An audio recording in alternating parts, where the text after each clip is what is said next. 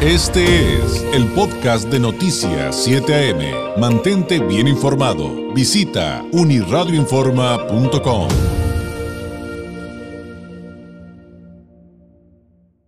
Llegó el momento de la participación del politólogo Francisco Ruiz, eh, politólogo, como le digo, doctorando en Derecho Electoral, integrante del Instituto Nacional de Administración Pública, autor de la columna Leer entre líneas.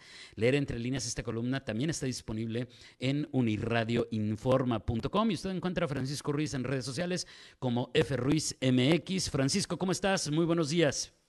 Muy buenos días, estimado David. Muy bien, afortunadamente, este, gozamos de salud que es lo, es lo prioritario. Espero que todos también, quienes nos escuchan, se encuentren de lo mejor. Gracias, gracias. Así lo espero yo también, que todos quienes nos acompañan en todas estas mañanas de martes este, eh, pues tengan todo bien, sobre todo su, su salud.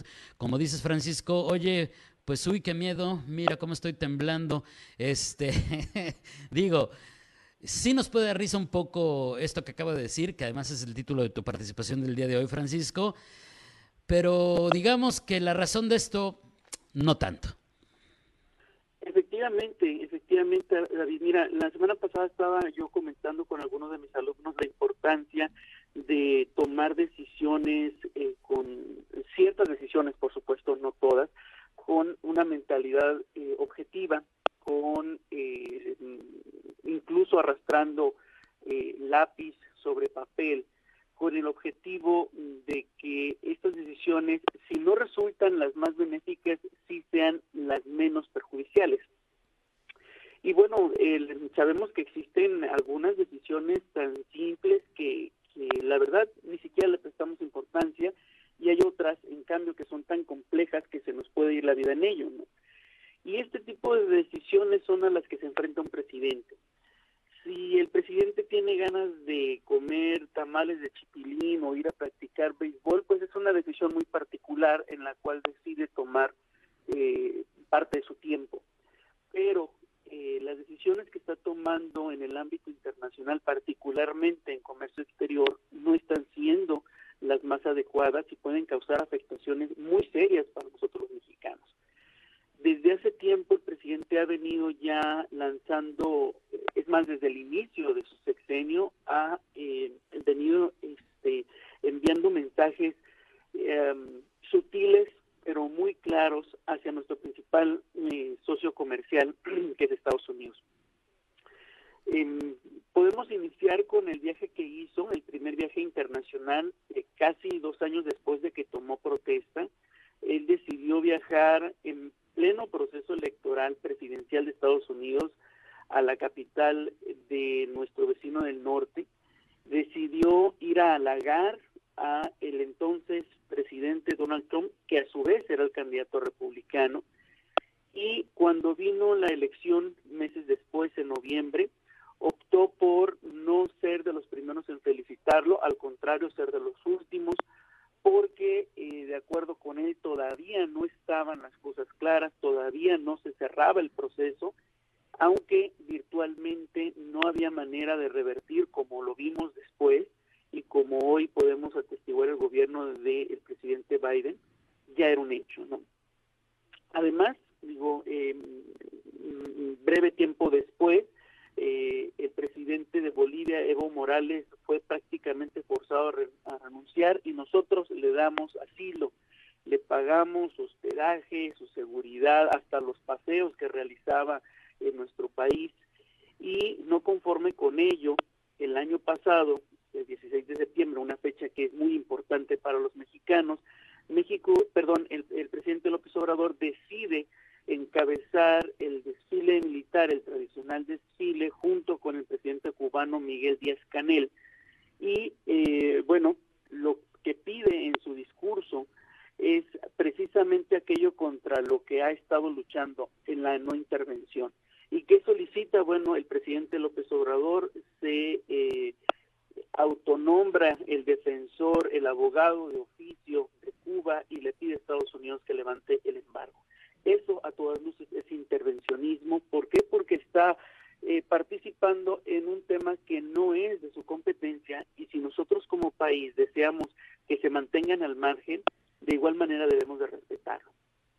para no hacer la lista tan larga, eh, hay que recordar cómo el presidente eh, hace algunas semanas desdeñó la invitación a la Cumbre de las Américas, donde se reunieron eh, la mayor parte de los de los jefes de Estado del continente para tomar decisiones muy importantes en materia económica, en materia migratoria, en materia política.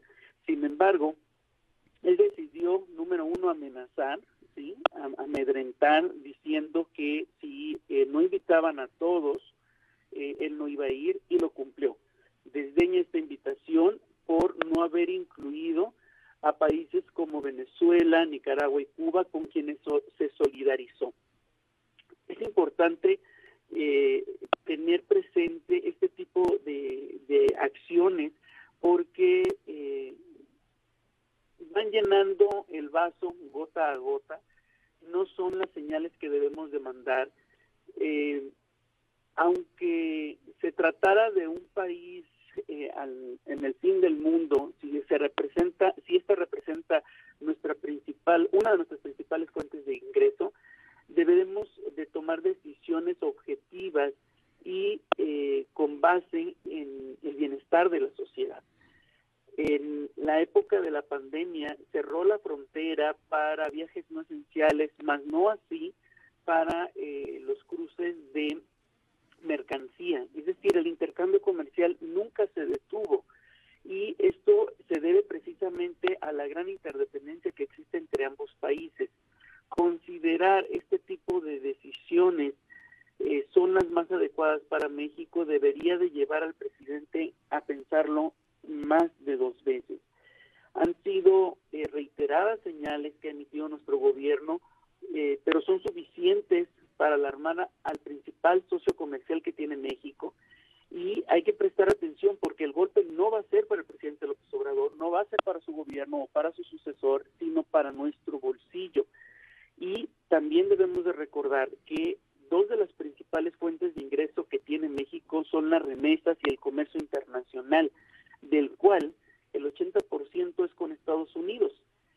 Y estoy totalmente convencido de que existe la necesidad de emplear nuestro mercado, de que eh, sería increíble poder tener una relación comercial más plural, eh, más equilibrada. Sin embargo, hoy en día eh, eso es lo que prevalece y no se puede cambiar de un momento a otro, es más, ni siquiera de un sexenio a otro y por más de que al presidente le gustaría gobernar a un país como si estuviera en el siglo XIX, la realidad es que los compromisos que hemos suscrito eh, de acuerdo con la propia constitución nos obligan a seguir avanzando en medio de un mundo globalizado. Creo que el presidente López Obrador eh, tiene mucho que pensar, tiene que pensar en el bolsillo de los mexicanos, ya las crisis y, los efectos mundiales, la propia pandemia, la inflación mundial, la guerra entre Ucrania y Rusia han impactado eh, en, este, en la economía de nuestro país.